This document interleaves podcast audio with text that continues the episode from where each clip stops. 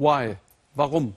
Fassungslosigkeit, Trauer und Verzweiflung am Strand von Sus in Tunesien. Hier, wo ein Attentäter am Freitag einen Massaker angerichtet hat, zu dem sich der IS bekannte.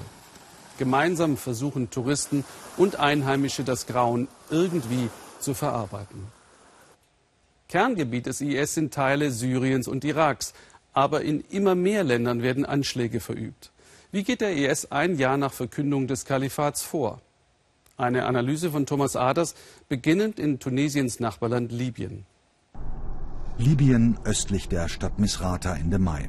An diesem Checkpoint der Armee hat sich wieder ein Selbstmordattentäter in die Luft gesprengt. Das Hauptquartier der IS-Terroristen befindet sich in der Nähe. Nun wollen sie die Großstadt Misrata erobern. Wenige Tage später der erste Anschlag in Misrata. Die IS-Milizen sind ihrem Ziel wieder ein Stück näher gekommen. Die Methode. Zuerst bildet der IS Zellen in Gebieten ohne funktionierende Staatsgewalt. Wenn seine Macht konsolidiert ist, breitet er sich aus, wie hier von Libyen über die Grenze nach Tunesien. Touristen werden getötet, um die verhasste Demokratie zu treffen. Die meisten der ausländischen IS-Kämpfer stammen aus Tunesien. Rückblick vor einem Jahr. Der selbsternannte Emir al-Baghdadi ruft das Kalifat im Irak und in Syrien aus. Seitdem verbreiten seine fanatisierten Gotteskrieger Horror und Tod. Schiiten sind laut dieser IS-Propaganda Ketzer, ihre Moscheen werden pulverisiert, genauso wie Grabmale, Symbole eines angeblich unislamischen Volksglaubens. Musikinstrumente teuflisch, Journalisten, Feinde, Christen, ungläubige Kreuzritter. Der IS zerstört jedes Zeugnis anderer Religionen und Kulturen und hinterlässt eine blutige Spur der Verwüstung. Das Ziel des IS ist es nicht nur, einen streng islamischen Staat im Nahen Osten zu errichten, sondern einen echten heiligen Krieg zu führen. Er will zurückkehren zur Expansion des Islam im Westen und speziell in Europa. Vorerst sucht der IS immer neue Verbündete. Wie ein Krebsgeschwür breitet er sich aus, etwa auf dem ägyptischen Sinai, wo lokale Terrorgruppen ihm die Treue geschworen haben. Überall das gleiche Muster, ein Franchise-System des Terrors. Auf der arabischen Halbinsel wie hier in Saudi-Arabien töten bisher unabhängige Terrorgruppen nun unter dem Banner des Kalifats. Dass der Anspruch des unislamischen Staates letztendlich global ist, wird besonders in Schwarzafrika deutlich.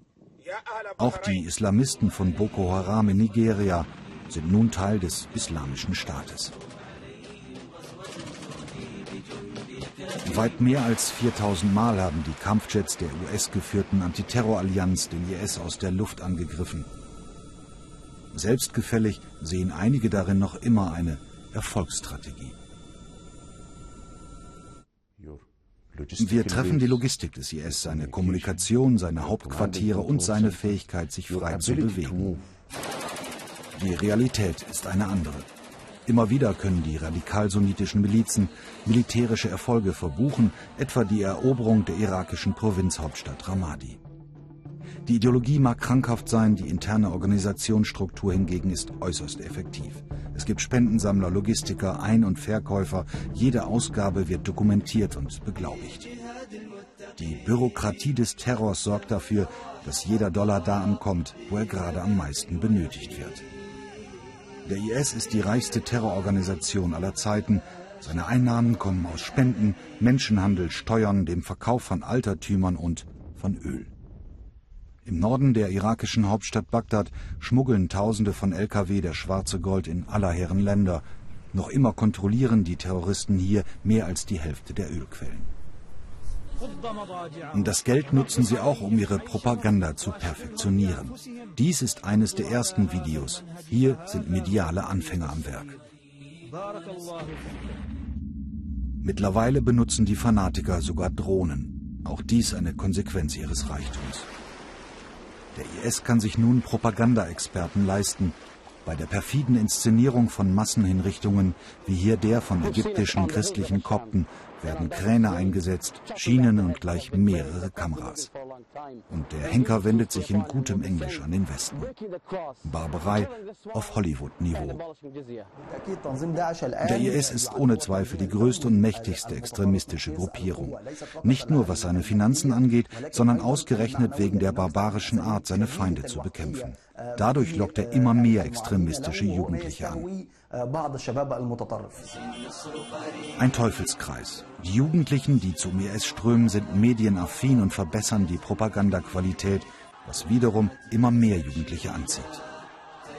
Eine rein militärische Antwort des Westens auf den IS hat sich ein Jahr nach seiner Gründung als schwerer Fehler erwiesen.